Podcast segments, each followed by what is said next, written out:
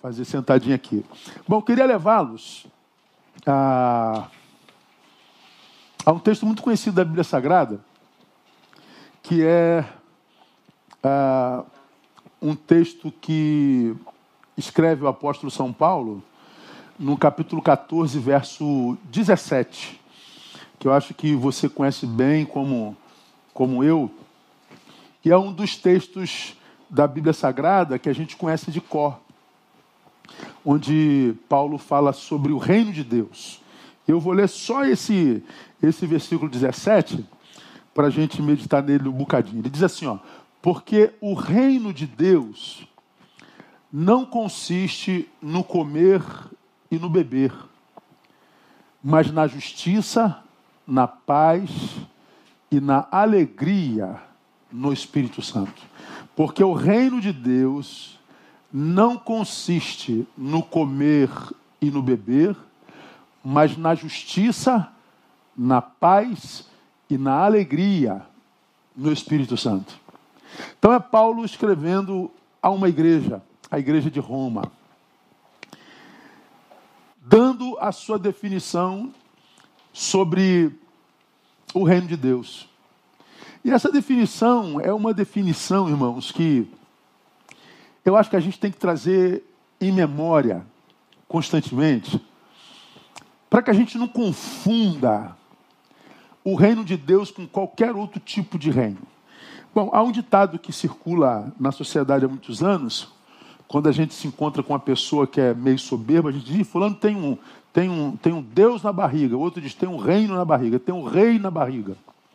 Né? Então, quando a gente diz que fulano tem um rei na barriga, é, nós estamos dizendo que ele é o governante dessa barriga, ele é o rei dessa barriga, portanto, sua barriga é seu reino. Seu corpo é seu reino. Ele é o senhor do seu reino. E o reino que tem esse rei assentado na barriga, ou na sua interioridade, é um reino que está limitado ao seu corpo, que é um arquétipo da sua existência. Ele é o rei de si mesmo. Sua vida, sua vida é o seu reino. Seu reino é a sua própria vida, é a sua existência. Não é? Então, Fulano tem um rei na barriga. Legal. O problema é quando a gente, a gente, quando a gente confunde o nosso reino com o reino de Deus. E eu acho que qualquer confusão que a gente faça entre o meu reino e o reino de Deus, sempre trará confusão para a nossa existência, porque o reino de Deus não tem como ser abalado. O reino de Deus não tem como ser tocado. O reino de Deus não tem como ser desconfigurado. O reino de Deus é, é como diria o antigo ministro Magre, imexível. Não é? Isso é um neologismo. O reino de Deus não se abala, nada pode ser ah, capaz de abalar o reino de Deus. Agora, quando, quando a gente confunde o, meu, o nosso reino com o reino de Deus, o nosso reino é abalado e a nossa vida se desconfigura. E muitas vezes, o pior de tudo, a gente acha que a culpa é do reino de Deus ou do Deus do reino. Porque se o reino é de Deus, o rei é ele. E se alguma coisa acontece conosco, seus súditos, que com a qual não concordamos, quase sempre nós achamos que o problema é de Deus. Bom, Deus ele sempre serve para um propósito. Para os que creem, ele é a fonte de tudo que nós temos e somos. Nele existimos e nos movemos. E para os que não creem, ele é alguém que a gente culpa. É, se Deus existisse, não tinha acontecido isso. Se Deus fosse bom, se Deus e se Deus, isso a gente culpa a Deus. Pessoas que estão passando por dores, principalmente crônicas, quando a gente vai falar do amor de Deus, parece até que a gente está xingando a mãe daquela pessoa, foi uma experiência vivida bem pouco tempo atrás. Né? Tocar no nome de Deus para alguém se torna quase uma ofensa, porque se este Deus que você fala que é amor existisse, se esse Deus que você fala é, se importasse, ah, não estaria passando por isso. Ou seja, pelo menos Deus é alguém que a gente usa para culpar. Né? Então Deus sempre tem um propósito na vida dos seus súditos, das suas criaturas. Mas eu acho que o ideal é quando a gente coloca os pingos nos is, quando a gente coloca as coisas nos seus devidos lugares. Eu acho que para a gente colocar as coisas nos seus devidos lugares, a gente precisa primeiro entender o reino de Deus. Porque quando a gente entende o que é o reino de Deus, a gente entende que muito do que a gente imagina é nosso, direito nosso, competência nossa, pode ser desconfigurado. E aí a gente não perde tempo imaginando que uma coisa é como nós imaginando, não sendo. É, uma coisa é como nós imaginamos ser, não sendo, a, a gente labute com aquela coisa, mas perdendo tempo. Então acho que a gente tem que entender o que é o reino de Deus, para que a gente não confunda com o nosso reino. A gente tem que entender o que é o reino de Deus, para que a gente não se frustre com o Deus desse reino. Como vocês me ouvem falar há muito tempo, irmãos, a gente pode se frustrar com qualquer um, se decepcionar com qualquer um. É muito comum encontrar alguém que está decepcionado comigo. Ah, oh, estou decepcionado com o pastor Neil. Normal, eu sou alguém falho mesmo. Eu sou alguém que deveria me importar mais, eu não me importo. Eu sou alguém que deveria me aborrecer mais, não me aborreço. Eu deveria, mas não faço. Eu deveria, mas não faço. Igualzinho a você. Você também deveria isso, deveria aquilo, deveria isso, e não faz. E tem alguém decepcionado com você também, ou você acha que não? Todos nós decepcionamos e todos nós nos decepcionamos. Viver é frustrar-se, irmão. Feliz é aquele que aprende a lidar com as suas frustrações, com as suas decepções. O problema é quando a gente se decepciona com o Deus do reino. Aí a nossa relação com o reino de Deus se desconfigura. E aí nós viramos aquele carvãozinho que pulou para fora da fogueira. Ou aquela brasinha, melhor, que pulou para fora da fogueira porque se decepcionou com o braseiro, e aí acaba virando um carvãozinho. E carvão fora da fogueira não presta para nada ele só suja, ele é rejeitado, ninguém quer. O carvão só tem sentido na brasa, no braseiro. E aí vamos imaginar que o reino de Deus seja o braseiro e você se decepcionou com o churrasqueiro. E aí você, como uma brasinha pura, pula para fora da churrasqueira, do braseiro, e aí você não presta para mais nada, tua vida se desconfigura e você vai dizer que o problema é do churrasqueiro. Não, não, filho. Como eu falei de manhã, o problema é sempre eu. O que diz respeito à minha vida, o problema sou eu sempre. Ah, porque o senhor não sabe o que meu pai, meu pai fez comigo? Falei sobre isso de manhã. Tem pais que fizeram coisas piores que os teus com o filho deles, e os filhos deles estão saudáveis. Ah, porque eu fui violentado. Tem gente que foi e está bem. Ah, porque eu estou passando por aperto financeiro. Tem gente que não sabe nem o que é dinheiro, cara. E o cara está sobrevivendo sem amargura no coração. Ah, porque o senhor não viu o que foi meu casamento? Ah, eu já vi casamentos que de repente foram piores que os seus e os cônjuges, apesar de separados, sobreviveram saudavelmente. É como citei de manhã de Paul Sartre, não é o que fazem conosco, é o que nós fazemos com o que fizeram conosco. Não é o que você faz comigo, mas o que eu fiz com o que você fez comigo. O problema sou eu. O problema é você. No que diz respeito à sua vida, o problema é teu. O problema é você. O que diz respeito à minha vida, o problema sou eu. A diferença é primordial é que alguns preferem culpar alguém e outros se veem como culpados. E é muito mais fácil achar em si a culpa do que no outro. Porque se você acha no outro culpado, você não se satisfaz em achar no outro culpado. Você quer que o outro se reconheça culpado. Como o outro não se reconhece culpado, o fato de você ter achado culpado não muda nada a situação da dor. Agora, quando eu me reconheço culpado, pronto, eu não dependo de mais ninguém a não ser de mim mesmo para que eu me reconstrua. Tem uma música na capoeira, aprendi há bem pouco tempo atrás, eu não, eu não sei se eu sei ela de cor, que é uma oração, cara. Achei linda essa música. Só eu comigo mesmo, sou meu próprio inimigo. Só eu comigo mesmo, sou meu próprio inimigo. Sou eu mesmo quem decide o que ficar no coração, o que vai na minha cabeça, liberdade ou prisão. Deus me proteja de mim mesmo, de toda a minha arrogância, de toda a minha vaidade, de toda a minha inveja. Deus me proteja de mim mesmo de toda a minha maldade, de toda a minha angústia, de toda a minha dor.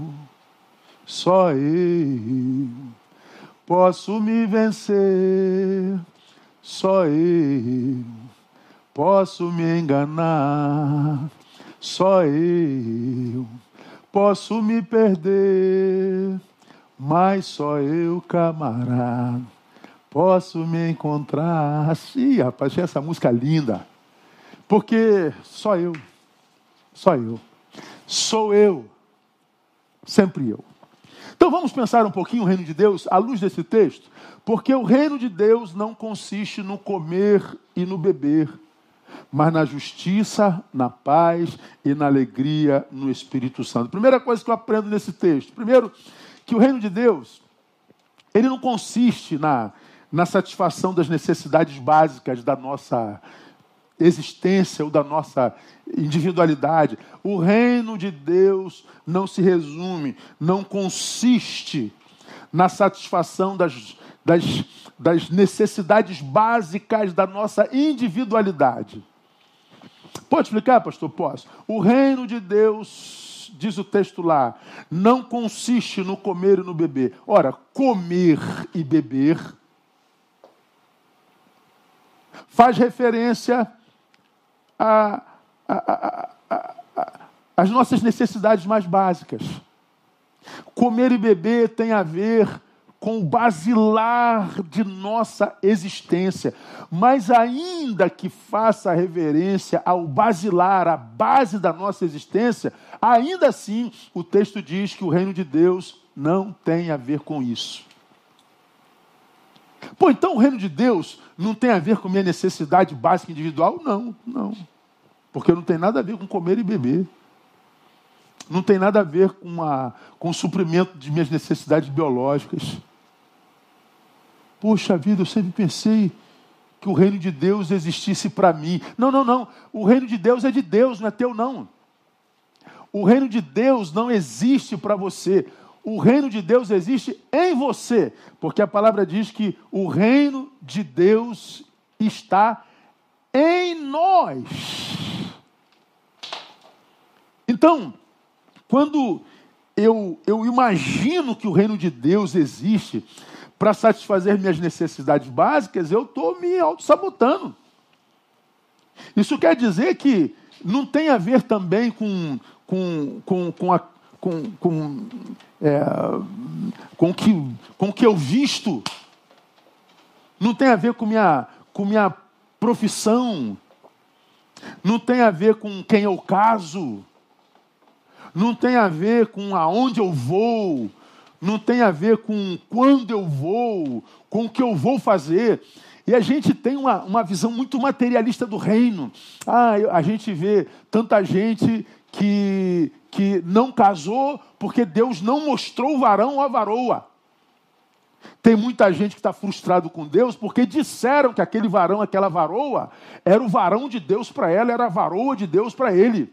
E aí quebraram a cara e disseram: Deus que me colocou nessa furada. Ah, quanta gente eu já vi chateada com Deus, porque disseram em profecia que aquele varão era o varão de Deus, que aquela varoa era o varoa de Deus, e não era. E quanta gente que está só porque amou alguém, mas não houve um, uma direção específica, inequívoca de Deus de que aquele era o varão. Está sozinha e agora reclama que Deus não abençoou a sua vida conjugal. É porque o reino de Deus não tem a ver com comida e bebida, não tem a ver com vestido, não tem a ver com o que eu faço, com o que eu deixo de fazer, não tem a ver com as necessidades básicas da minha existencialidade.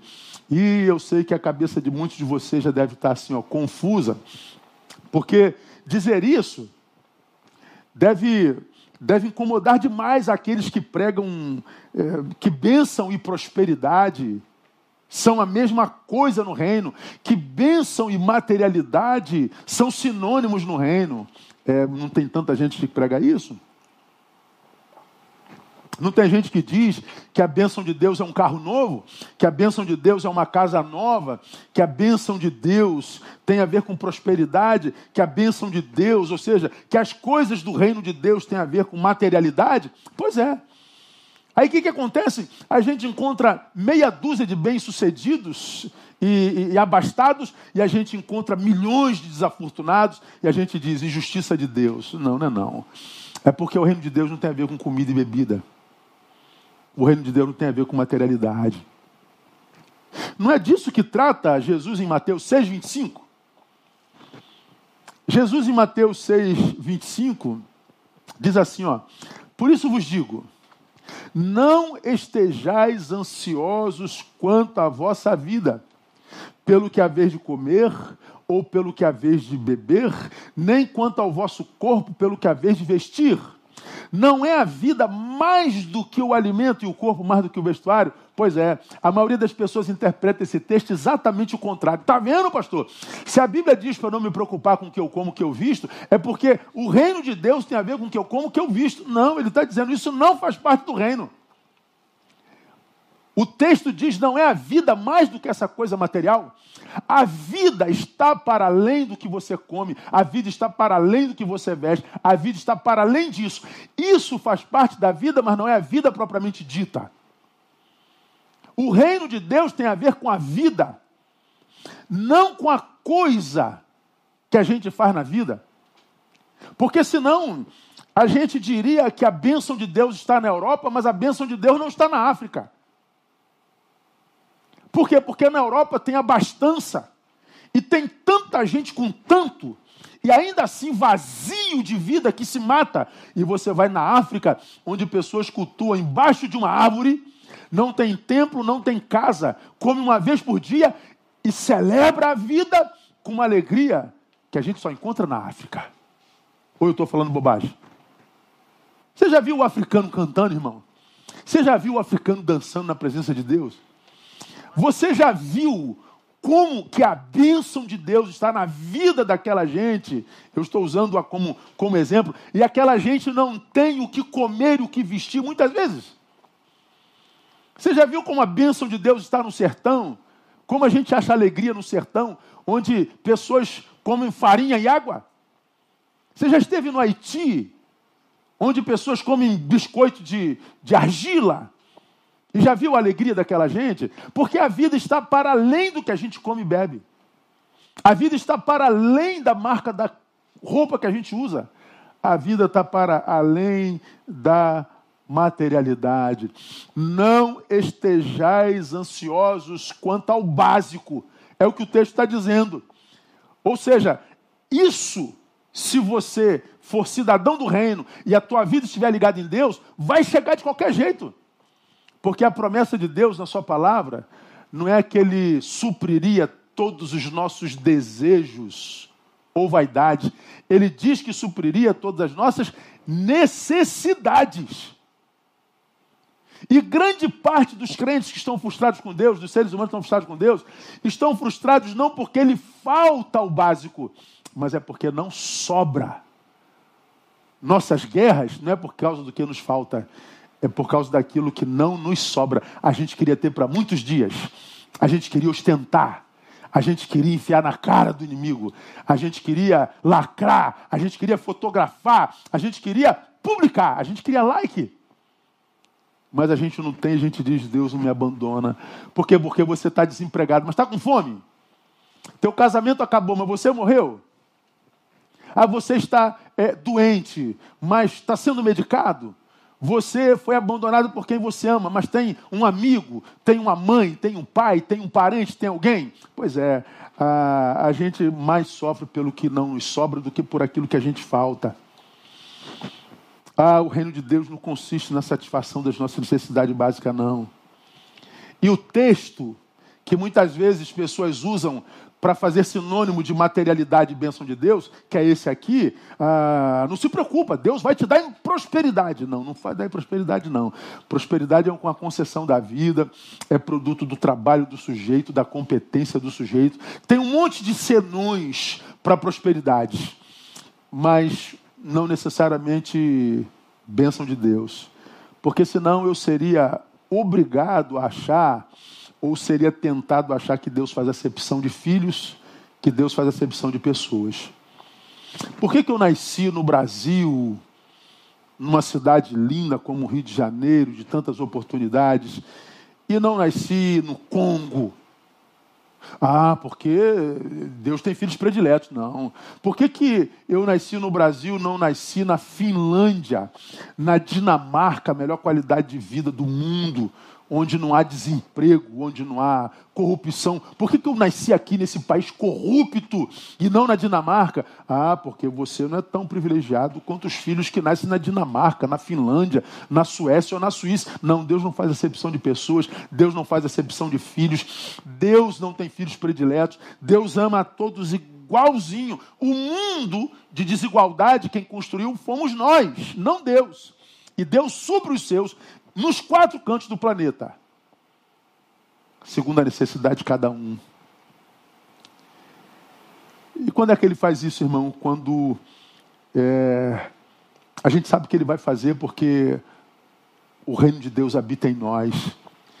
E Deus sabe que o reino dele habita em nós, não por causa das coisas que a gente tem na mesa, ou por causa da marca da nossa comida, mas como nós reagimos ao que tem na mesa, e a necessidade da marca na roupa, no corpo.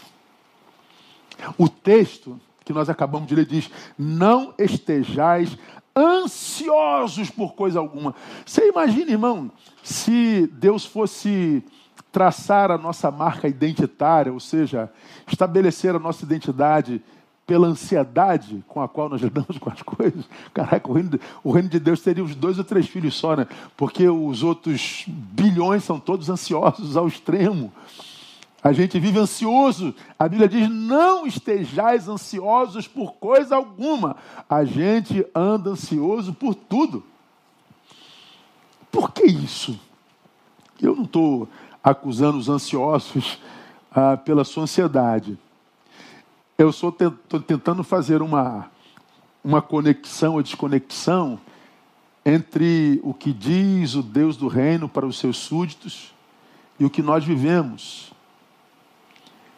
E Deus diz aos súditos do teu reino: não andem ansiosos por coisa. Quais coisas, pastor? Qualquer uma. Porque se o reino de Deus é vivido, todas as coisas chegarão. Ele está dizendo: não há razão para você deixar de dormir por causa de coisa alguma. Não há razão para você abrir mão do dia que tem, preocupado com um dia que não existe, que é o amanhã. Isso é ansiedade. Ansiedade é preocupação excessiva com relação a um tempo que não existe, que é o, o futuro. É preocupação, ansiedade é preocupação que impossibilita de se viver o tempo que existe, que é o presente. Então, é, a ansiedade é essa dicotomia, é a, incapa é, é, é, é a preocupação excessiva com o tempo que não existe, o futuro, a ponto de incapacitá-lo para viver o tempo que existe, que é o presente. E o Senhor está dizendo: olha, filho, essa postura ansiosa não é a postura do meu reino, é teu reino. É, você está ansioso não é porque o meu reino é reino de justiça, eu te abandonei. O meu reino não deixa de ser reino porque você está preocupado se vai comer amanhã ou não. O meu reino não deixa de ser reino porque você deixou de dormir. Essas questões são do teu reino. Não é do meu reino, não. Onde está Deus que não vê o, o, o, a, a minha doença afetiva? Ele está vendo. Não é justiça, não. É porque você mergulhou demais no teu reino, nas coisas do teu reino, que você foi tomado por uma coisa que te impede de viver tudo que você tem, que é o agora. Essa preocupação excessiva com o tempo que não existe. Como eu falei de manhã, você está com tanto medo de morrer que deixa de viver. Aí o que, que acontece? Deixa de viver, quando chega amanhã você está com vazio abismal dentro do teu peito, não sabe por quê? Porque deixou de viver com medo de morrer. Não morreu, mas não viveu. Eu não sei, eu, eu prefiro morrer amanhã tendo vivido hoje plenamente, do que chegar amanhã vivo sem ter nada para contar a respeito do dia de ontem. Você viveu ontem, Neil? Eu não vi nada, eu estava aqui preso com medo de morrer. É, são posturas diante da vida que cada um de nós tem. E acho que Deus vai tratar cada um de nós a partir da forma como a gente vive o reino. Demonstrando para ele se o reino é meu ou se o reino é dele. No reino dele, as coisas não contam. A gente só quer viver. E viver não significa dizer, principalmente num tempo como esse, viver em sensatez. Não, eu posso viver com sensatez. Eu posso viver com cuidado. Eu posso viver sem abuso, mas viver. E ele diz, não é? Não estejais ansiosos. E ele explica por quê. Porque as coisas do teu reino, comida, bebida, vestido, vão chegar se você viver o reino. E aí ele ele, ele, o amor dele é tão grande que ele exemplifica. É, o versículo 26 diz lá do mesmo capítulo: Olhai as aves dos céus, não semeiam, elas não ceifam, não ajuntam em celeiros. Ele diz: E vosso Pai Celestial as alimenta. Então as coisas não fazem parte do reino, são produtos do amor de Deus. E ele diz: Se eu alimento as aves do céu, eu não vou alimentar vocês, não valeis vós muito mais do que elas. Do que, que o Senhor Jesus está dizendo aqui? Então, para de abrir mão do agora, preocupado com amanhã. Para de abrir mão do tempo existente por causa de um tempo que não existe. Vai viver a tua vida. O reino tem a ver com a vida, que é muito mais do que comida e bebida. Então, veja, irmãos, teologicamente falando, aves não fazem parte do reino dos céus, né? Ah, lembro, nós tínhamos um membro aqui na igreja há muito tempo, né? Ele gostava muito de cachorro. Ele falou assim, pastor, vai ter cachorro no céu? Eu também gosto de cachorro aberto. Aí eu falei, cara, eu acho que não vai ter cachorro no céu, não. Não, mas o céu sem cachorro não tem graça, pastor. Falei, eu também acho, cara. Eu acho que o céu sem cachorro vai ser mais pobre. Quem tem cachorro sabe o que eu estou falando. Né? Quem não tem está me achando um herege. Mas eu não estou falando que no céu vai ter cachorro, né? Mas se tivesse um cachorrinho, ia ficar melhorzinho, porque o cachorro é tudo de bom na vida, né, irmão? Pensa num bicho que ama, assim, com amor incondicional, com amor que parece do reino. Você pode dar um chute no teu cachorro, chamar ele, ele vem balançando o rabo para você, ele te perdoa na hora. Ele continua te amando. Ele não te ama pelo que você faz a ele. Ele não te ama porque você dá comida para ele. Ele te ama porque ele te ama. Se você brigar com ele, ele vai vir com o rabinho abanando de novo, te amando de novo. É um negócio lindo, cara. Bom, vai ter cachorro no céu, pastor? Não sei. Vai ter passarinho no céu? Ele perguntou a mesma coisa. Imagina, pastor, no céu sem canto de pássaro? É verdade, né, cara? Ah, vai ter canto de anjo. Aí a gente fala assim, vai ser aquele canto gregoriano, aquela coisa. Né, né? Você que é músico, né, cara? Sem, um, sem uma viola, sem um, né, um contrabaixo tal. pois é, estou lucubrando, viu, irmão? Por favor, tenha misericórdia comigo. Ah, eu não sei se vai ter ave no céu. Então, teologicamente, as aves não fazem parte do reino dos céus. Ainda assim, ah, elas, como nós, recebem o básico para a sua existência. Então, se não há ave no reino dos céus, o básico chega lá de qualquer jeito. Então, o reino de Deus não tem a ver com, com o básico da minha subjetividade, não, irmão. Então, se assim é, Vamos crescer, irmão, vamos amadurecer. Vamos pedir a Deus para que nos faça grande, para que a gente possa parar de achar que Papai do céu tem obrigação de resolver todos os nossos problemas. Achar que Deus é quem que tem que dar tudo de mão beijada para a gente. Vamos parar com essa meninice de achar que se não acontece como eu quero é porque papai do céu não é bom. É porque pai do céu não, não se preocupa. É porque Deus não existe. Eu agora sou ateu. Ah, para de palhaçada, irmão. Para com essa meninice. A gente encontra com um monte de crente que agora diz: Eu não creio que Deus existe. Ou seja, é, quer ter experiência com o pai, mas se sente órfão. Como eu falei domingo passado. Não há experiência com pai para quem se sente órfão, para quem acha que não tem pai, para quem não existe pai. O reino de Deus não tem a ver com as minhas necessidades, ou aliás, minhas vontades subjetivas. O reino de Deus não consiste no comer e no beber. É como aquela palavra que eu ministrei do Salmo 23:1, lembra? O Senhor é meu pastor e nada me faltará. Aí pronto, pastor, está vendo? Não vai faltar o que comer, o que beber, não vai faltar. Não, não é disso que o Salmo está dizendo. O Senhor é meu pastor e nada vai me faltar. Falamos hoje pela manhã do falecimento da mãe da irmã Vânia. Pois é, para a irmã Vânia, nesse exato momento, está faltando a mãezinha dela. E o filho internou. E o filho da irmã Vânia está internado, jovem, com Covid. Está faltando saúde. É, mas a Bíblia diz que nada nos vai faltar? É, diz. Mas faltou a mãe. Faltou a saúde para o filho. Tem tantos de nós que falta, por causa do desemprego, dinheiro para pagar o aluguel.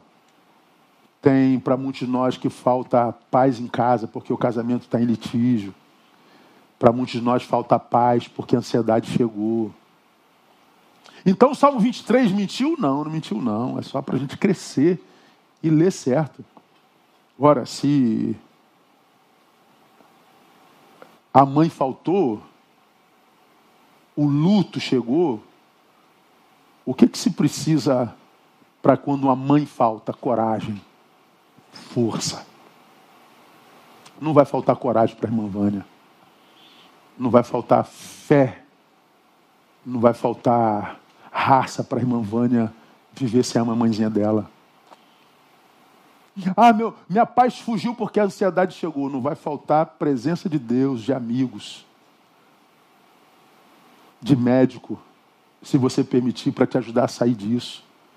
Ah, eu estou desempregado e, e, e, vai faltar eh, na minha mesa. Não, alguém vai chegar junto, o pão vai chegar na tua mesa, mesmo sem emprego. O não faltar não tem a ver com aquilo que eu desejo, tem a ver com o que eu preciso quando aquilo que eu desejo falta. O não faltar não tem a ver com o que eu quero, tem a ver com o que eu preciso quando o que eu quero não chega. O reino de Deus não tem a ver com comida e bebida. Nem sempre a gente vai poder comer numa churrascaria.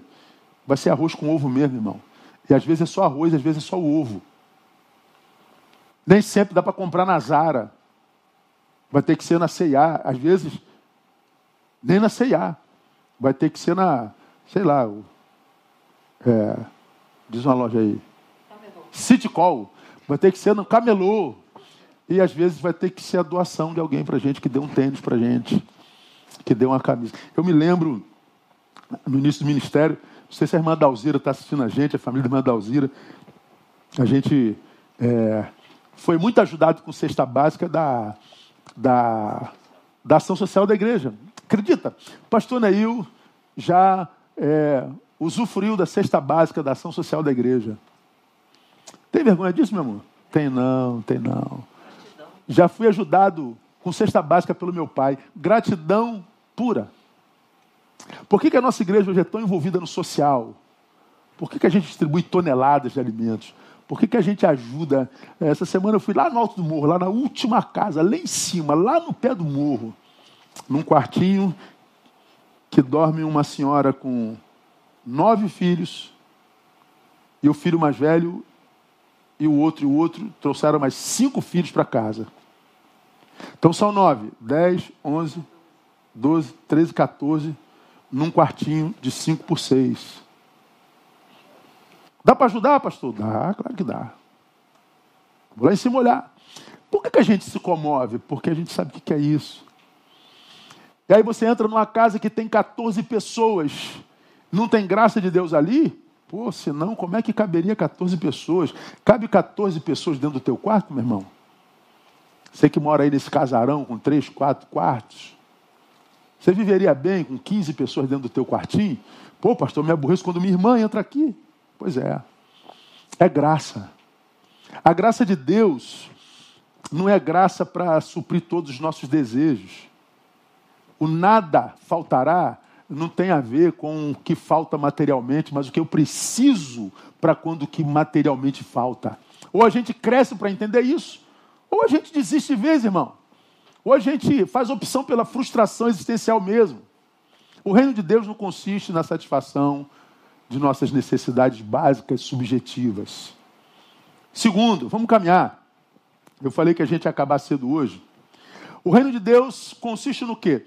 Consiste na transformação dessa nossa existência inútil, questionadora, mimizenta, numa vida útil e significante. É nisso que consiste o reino de Deus. O reino de Deus, então, não satisfaz minhas necessidades? Não. Ela te transforma em gente útil. Ela não quer te fazer uma pessoa de sucesso, ela quer te fazer uma pessoa útil. Uma pessoa cuja vida se justifique, que a tua vida tenha significância, que a tua vida justifique o oxigênio que consome da terra, que a tua vida não seja só mais uma, como num, num, num, num gafanhoto é enxame, me ajuda aí, deve ser, né? Não sei. Qual é o. É? Deve ser, né? É enxame de gafanhoto. Aí tem aquele bilhões de gafanhoto, você é mais um que entra numa lavoura e consome tudo e vai embora. Não, você não pode ser só mais um no meio de 7 bilhões e 200 milhões de consumidores. Deus te criou, irmão, com propósito. Eu sou de um tempo que a gente ouvia Feliciano Amaral, a gente ouvia Vitorino Silva, e eles cantavam: Deus tem um plano a cada criatura. É verdade. Se você tem um plano para os teus filhos, se você trabalha para que teus filhos não passem a necessidade que você passou, se você tenta dar a, a teus filhos uma educação que você não teve, se você sonha com, com, com a vida do teu filho, imagina Deus sonhando para você, cara. Pense nisso. Ah, Deus não se importa. Meu cara, eu estou cansado de ouvir isso. Deus não é justo, Deus não é bom. Meu Deus do céu, até quando a gente vai viver com essa meninice na nossa boca? Claro que Deus existe, claro que Deus se importa. O reino de Deus consiste nessa transformação. Olha o que o texto diz: não é comida nem bebida, é justiça, paz e alegria no Espírito Santo. Se o reino de Deus não é material, ele tem que ser de outra natureza: justiça e paz. Então o que isso quer dizer? Quer dizer que no reino de Deus, em nós, porque o reino de Deus está em nós, esse reino de Deus em nós faz em nós e de nós promotores de justiça e de paz. Isso é o reino de Deus. O reino de Deus em nós faz de nós e em nós promotores de justiça e promotores da paz. Faz da nossa vida sal e luz no mundo. A nossa vida, porque sal dá sabor à existência de quem conosco cola, de quem conosco é. A nossa vida, porque luz traz fim às trevas que possa ou possam desqualificar a vida de quem quer que seja. A nossa vida é uma vida útil. A nossa vida é uma vida significante. Aí a gente pergunta: você reclama que Deus é isso, que Deus é aquilo? Porque o reino de Deus não é um reino de justiça, ah, quem é que depende de você hoje para o quê, irmão?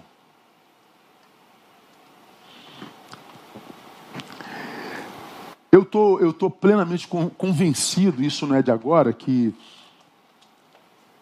não é a ausência de coisas que infelicita alguém.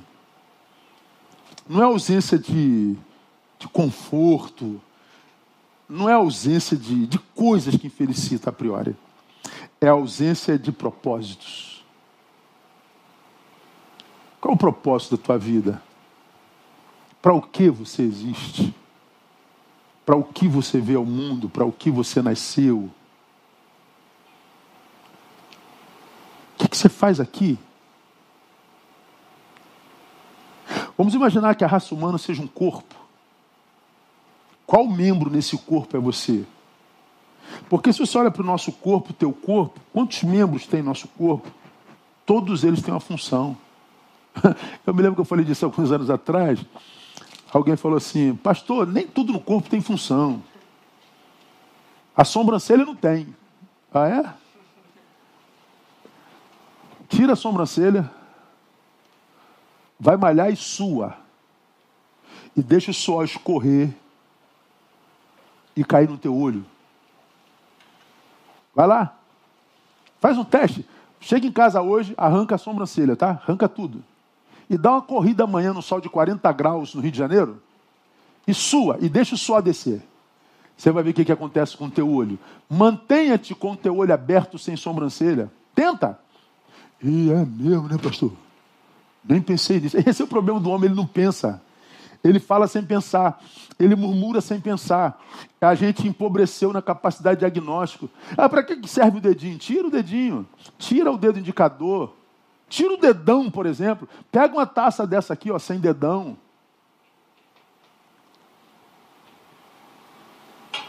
E aqueles órgãos que a gente não vê, né? Tá tudo aqui dentro, ó. Não tem honra nem glória alguma mas que são absolutamente fundamentais para a existência do corpo. Você faz parte de um corpo humano. Há uma função para você no mundo, no corpo. E esse corpo nunca será saudável enquanto cada um de nós não passar a cumprir a função para a qual existe. A gente tenta salvar o Brasil, mas a gente tenta fazer isso mudando só o governo. É a, é a cultura do impeachment. Fora Lula, fora Dilma, fora Temer, fora Bolsonaro. Aí entra o, o, o não sei quem, fora não sei quem. Fora, a gente vai botando para fora. E quem entra no lugar? Fora todo mundo, fora todo mundo, fora todo mundo. Você pode botar o anjo Gabriel, irmão, na presidência do país, que não vai adiantar se você não fizer a tua parte. Você pode exigir toda a mudança da tua mulher. Se você, marido, não tomar vergonha na cara, não cura a família. Você pode, filho, reclamar da tua família. Se você não arruma nem tua cama, tua família não cura, não, irmão. Nós somos um corpo. Nós somos irmãos. Irmãos com religião diferente irmãos com raça diferente, com raça não, com, com, com sexo diferente, irmãos com visão política diferente, irmãos com time diferente, irmãos. E se a gente se tratasse como tal, a gente curaria, curaria a terra. Mas enquanto a gente se vê como inimigo, porque veste uma camisa diferente, enquanto a gente se vê, se vir como inimigo, porque a gente adora um Deus diferente, enquanto nós nos virmos inimigos, porque a gente torce para um time diferente, o que sobra para nós é dor e frustração mesmo. Bom, o reino de Deus deveria ser um reino de amigos. O reino de Deus deveria ser um reino de irmãos, porque é um reino de promotores de justiça, um reino de promotores de paz, portanto, de pacificadores. Qual é o propósito da tua existência? Pelo que você vive? Me diz uma coisa, irmão: o que, que te faz pular da cama de manhã cedo? O que que, quando dizem para você, vamos lá fazer, você diz já, agora? É... Tem que ter isso na vida, irmão.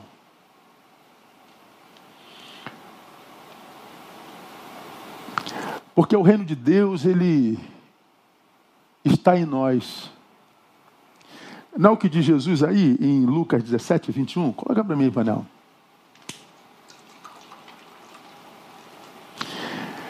Nem dirão, ei-lo aqui ou ei-lo ali, pois o reino de Deus está dentro de vós. Ah, o reino de Deus está lá, o reino de Deus está com a direita, o reino de Deus está com a esquerda, o reino de Deus está com o reino de é, o reino de Deus não, está dentro. Aí o versículo 20 diz: Sendo Jesus interrogado pelos fariseus sobre quando viria o reino de Deus, Respondeu-lhe Deus: O reino de Deus não vem com aparência exterior, o reino de Deus está dentro de vós. Quando é que vem o reino? Já está aqui há muito tempo. Só que dentro. Bom, se ele está dentro, como que ele age dentro de nós? É, nos motivando a cumprir o nosso papel no corpo. nos motivando a estar no corpo, independente do corpo, fazendo da nossa vida uma vida útil. Eu. Como falar isso? Eu, eu fui líder a minha vida inteira, desde criança. Então, todo lugar que eu passei, eu acabei liderando. Então, eu sempre tive em lugar de, de, de destaque, de honra. Fui bom aluno, fui.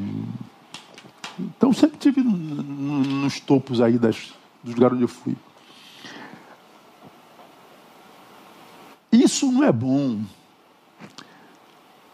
A não ser que você tenha coragem de descer daí e pisar na realidade da vida. Eu, eu faço uma coisa na vida hoje, onde eu não sou o mestre, eu não sou o chefe, eu eu sou o eu sou o quê? Eu sou eu sou eu sou o servidor. Eu sou aquele que chega primeiro e arruma tudo para a aula que vai ter. Eu eu sou só mais um. Cara, é hoje o lugar onde me sinto mais feliz. Onde eu não dou a última palavra, onde eu não sou o que tem que dar resposta, onde não sou eu que decido, onde eu não sou o que sabe mais, onde eu, eu sou mais um no meio da multidão. E de vez em quando me descobrem lá, pô, o senhor não é o pastor, não é o Barreto? Eu falei, sou aqui não, irmão, aqui eu sou o Barreto. Sou mais umzinho. Quer falar alguma coisa? Não, não quero falar nada, eu só quero quietinho aqui. O que, que você acha? Não, não acho nada, eu estou quietinho aqui. Eu não perco aquela reunião, porque eu, toda vez que eu chego em casa, quando acaba a reunião, meus olhos estão brilhando. Ser mais um no corpo. Não tem que ser o primeiro, não tem que ser o número um, não tem que ser o tal. Coisa que todo mundo busca o tempo inteiro. Todo mundo quer primazia. Vocês acham que ser chefe é fácil, irmão? Não tem ninguém sobre você, ninguém te dando ordem. Você tem que ser disciplinado para que você não se corrompa, que você não perca, se perca, você não se procrastine, ah, para que você cumpra horário, para que você. Você acha que é mole? Você não tem a quem perguntar, a quem se dirigir. Tem gente que acha que é simples, não é simples não, irmão. Ser corpo é uma bênção ter a quem arremeter, é, ter a quem dar satisfação, ter líder, fazer parte, ter o senso de pertença.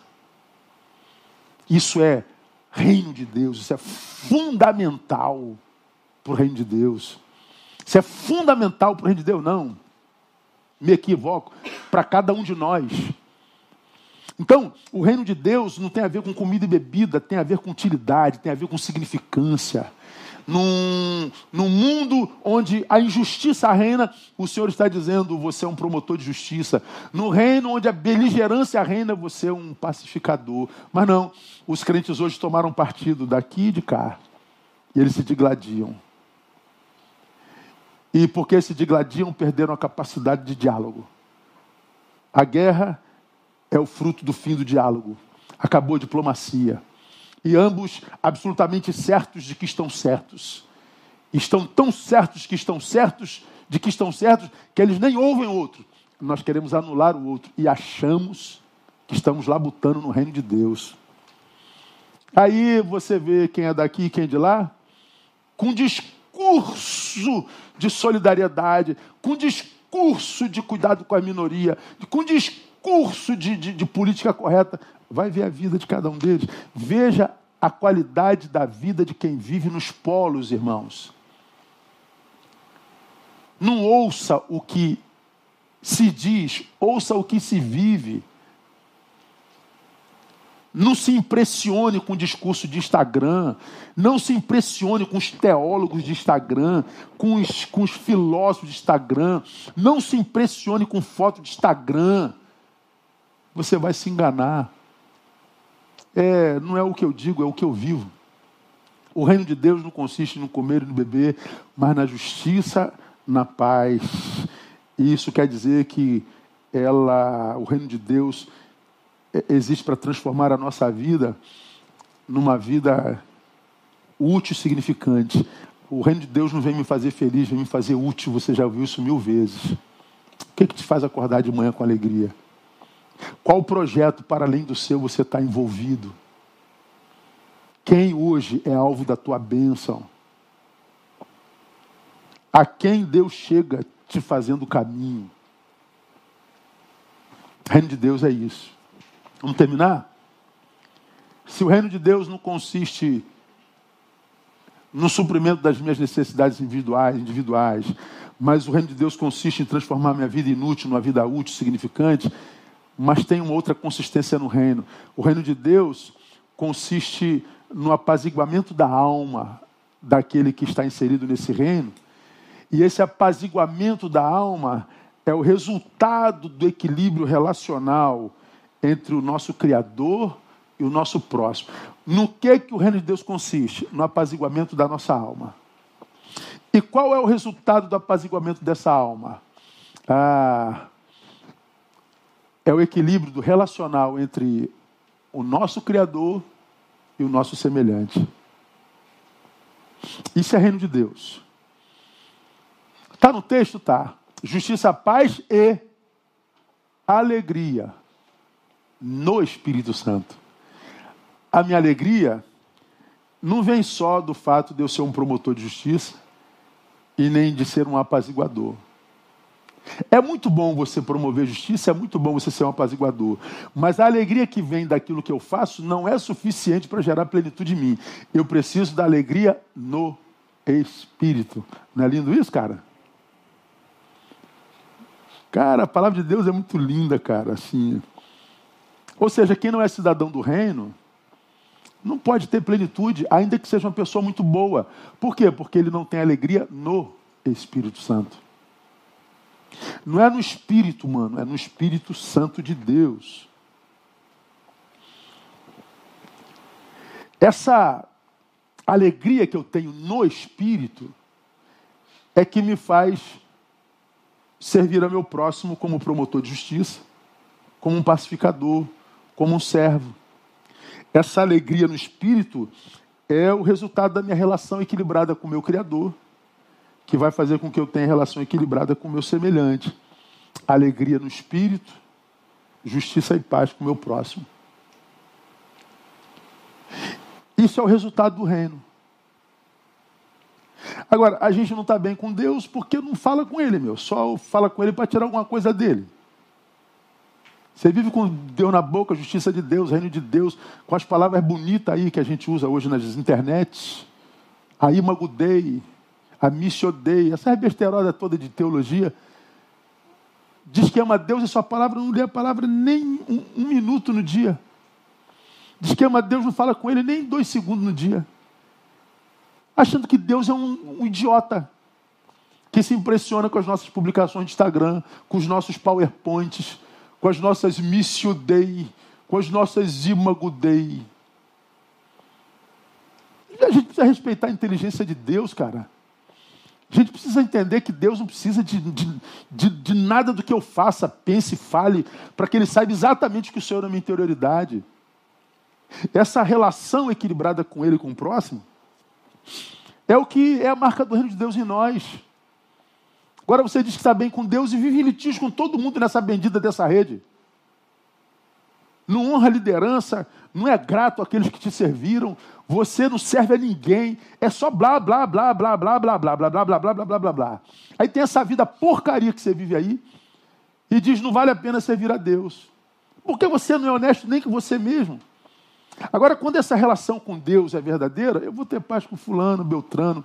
E se não der para ter paz, pô, irmão, tu segue lá, eu sigo carro, Deus te abençoe aí. Caminharão dois juntos se não estiverem de acordo? Não. Mas caminha, só não caminha junto. Ah, o Leandro caminha lá e o Mike caminha lá. Vamos para o céu, vamos, irmão. A gente se encontra lá. Não precisa se supapar, porque não dá. Você é arminiano e você é calvinista, então não vai dar. Você acredita na predestinação, ele não. A gente vai se matar por causa disso? Não, irmão. Vamos servir. Você serve aí, eu sirvo que a gente se encontra lá. Mas não, a gente precisa convencer o outro que ele está errado, que ele está errado. A gente precisa da treta. Então viva na sua treta, meu irmão.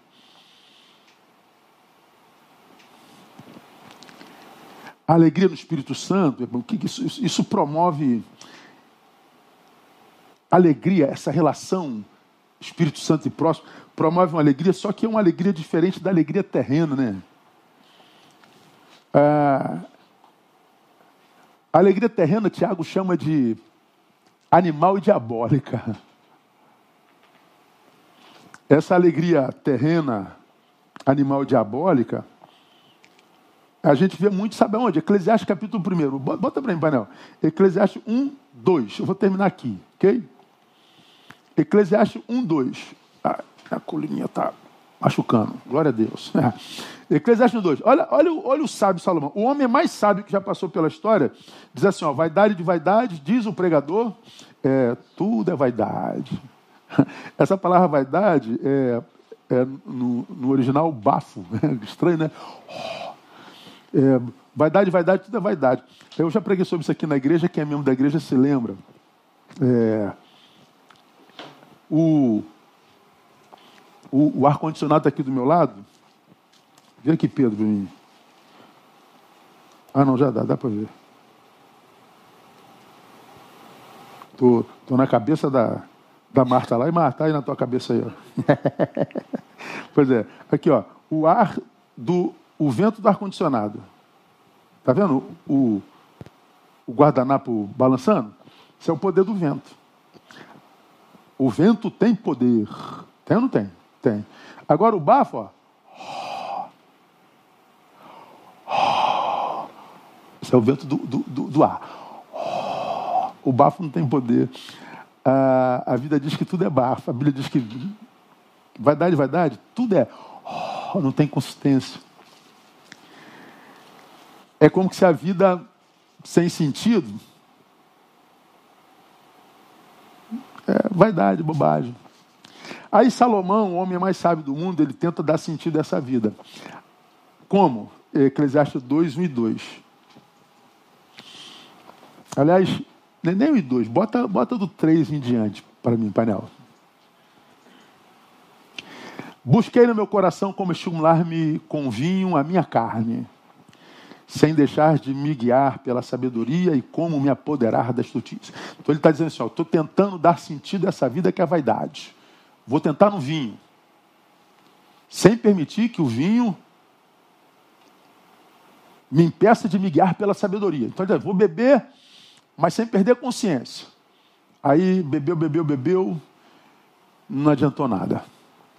Porque a alegria do vinho só dura enquanto o, álcool está agindo. Bom, na bebida não deu para transformar essa existência que é pura vaidade em, em, algo com sentido. Então ele continuou buscando. Bota outro versículo aí. Aí ele diz: olha o 4. Fiz para mim obras magníficas. Edifiquei casas, pode passar. Plantei vinhas, fiz hortas e jardins. Plantei neles árvores frutíferas de todas as espécies, pode passar. Ele continua dizendo: olha só. Fiz tanques de águas para desregar o bosque em que reverdeciam as árvores. Veja, o cara enfiou a cara no trabalho. Trabalhou, trabalhou, trabalhou, mudou de ramo e foi para outro ramo. Trabalho. Vou transformar minha vida em algo que vale a pena trabalhando. Vou virar um workaholic, vou morrer de trabalhar. É, não adiantou nada, não.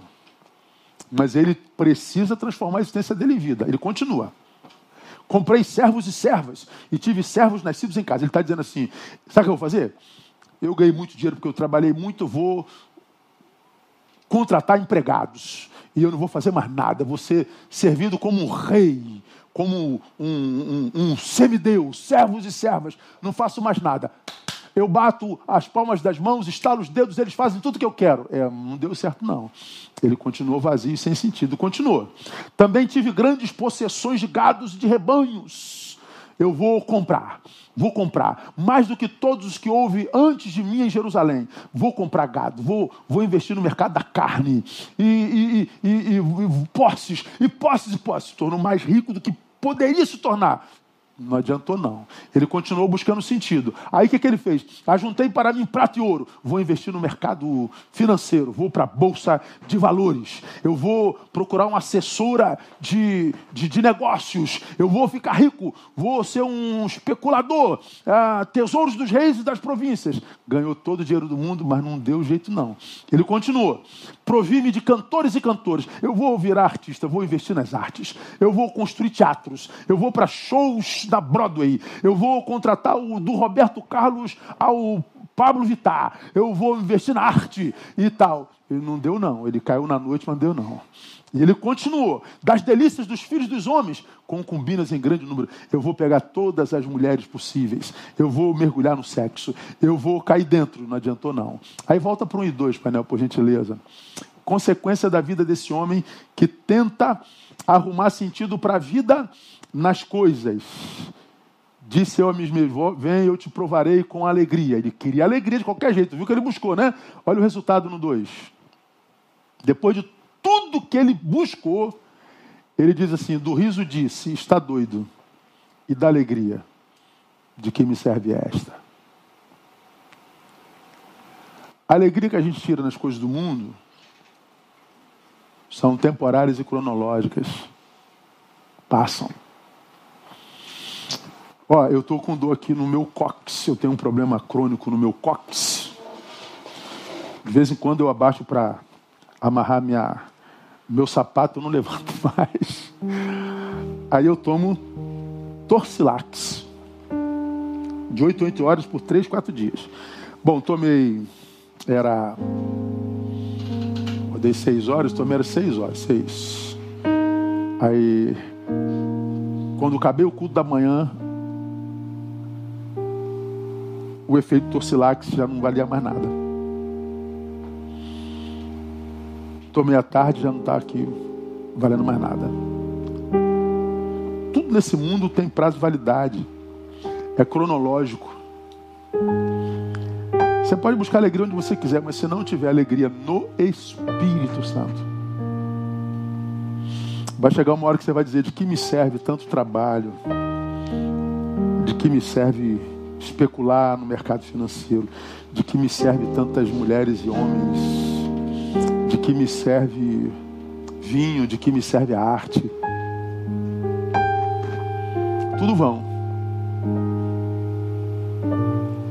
O reino de Deus é graça de Deus para nós, porque nele a gente, a gente cresce como ser humano e a gente aprende que o reino de Deus não tem a ver com comida e bebida, porque comida e bebida até passarinho tem.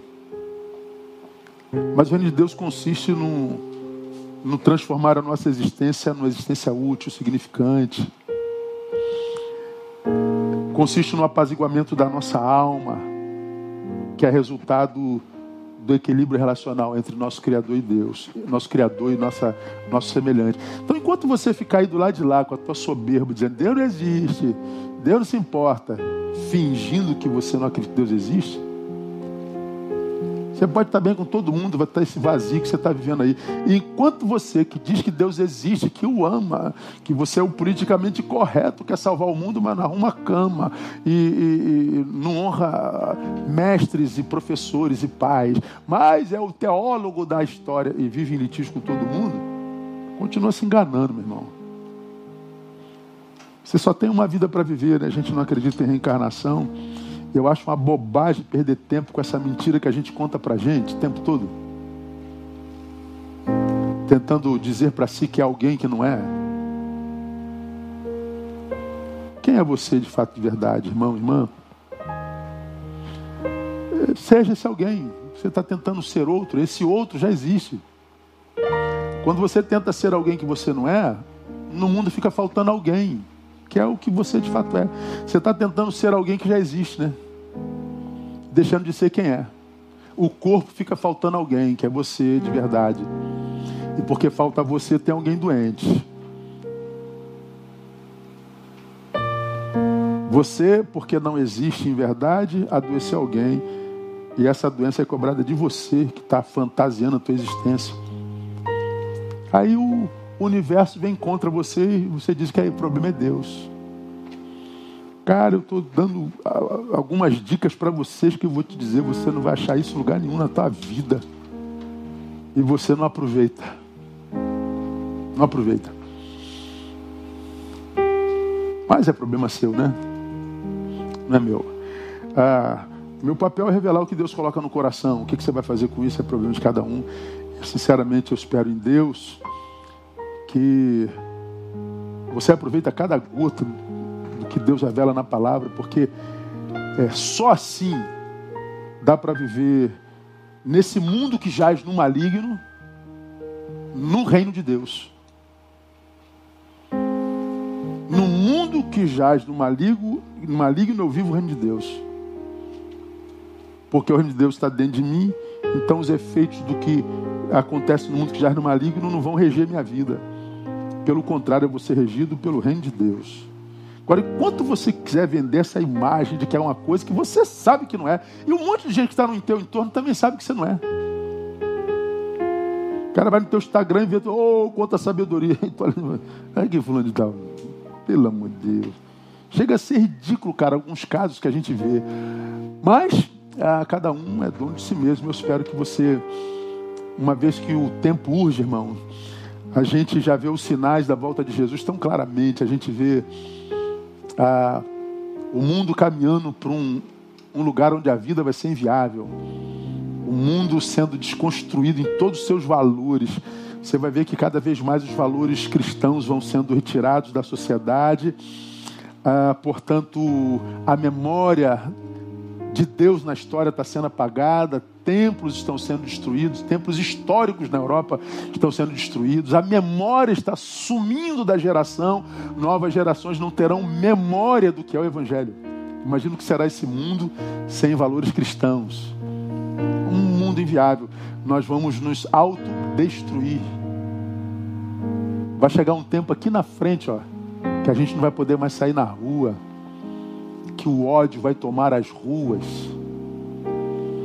que a barbárie vai tomar a criação.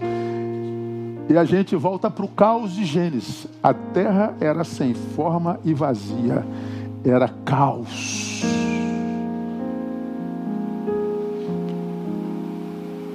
E quem deu forma àquilo foi o Espírito Santo de Deus, esse mesmo Espírito Santo que a gente está botando para fora da nossa história. Então viva a tua vida. Você tem vida hoje? Viva. Tem alguém a quem abraçar? Abraça. Tem alguém com quem partir o pão? Parta. Tem alguém com quem dar uma gargalhada? Gargalhe. Você ama alguém? Ame esse alguém. Eu não sei quanto tempo a gente tem, não. E sobretudo, termino, pare de perder tempo com idiotices e idiotas. Pare de jogar pérolas a porcos. Ame-se. Vamos orar. Obrigado, Deus, por tua palavra. Quem tem ouvidos, ouça o que o Espírito diz à igreja. E aqueles que ouvirem, Pai, sejam muito abençoados por ti. Livrai-nos da autossabotagem, da autocilada. Livrai-nos desse espírito de engano que faz com que nos vejamos para além da realidade ou aquém da realidade Ajuda-nos a viver os valores do teu reino, não do nosso. Ajuda-nos a viver no mundo que jaz no maligno, no reino de Deus que habita em nós. Seja essa noite uma noite de cura, de reflexão. Seja uma noite de crescimento, de salvação. Muito obrigado por tua palavra. Dá-nos uma semana de bênção na tua presença, um mês de experiências contigo. Livra-nos de nós e ajuda-nos a viver uma vida que seja útil, significante, portanto, uma vida de semeadura e colheita para a glória do Teu nome. Oramos gratos e o fazemos confiados nos méritos de Jesus, nosso Senhor. Amém e amém. Deus abençoe vocês, minha igreja amada. Quarta-feira estamos em culto com o pastor Isaías que essa semana seja uma semana de bênção na tua vida. Semana que vem, no culto da manhã, celebração da ceia. E lembra, tabernáculo fechado. Não venha que não vai entrar. Tá bom? Obrigado, Maikson, mais uma vez. Obrigado, equipe, pessoal que está comigo aqui nessa manhã, nessa noite. Que Deus abençoe vocês. Vamos ouvir o Maikson e a gente termina adorando ao Senhor. Até.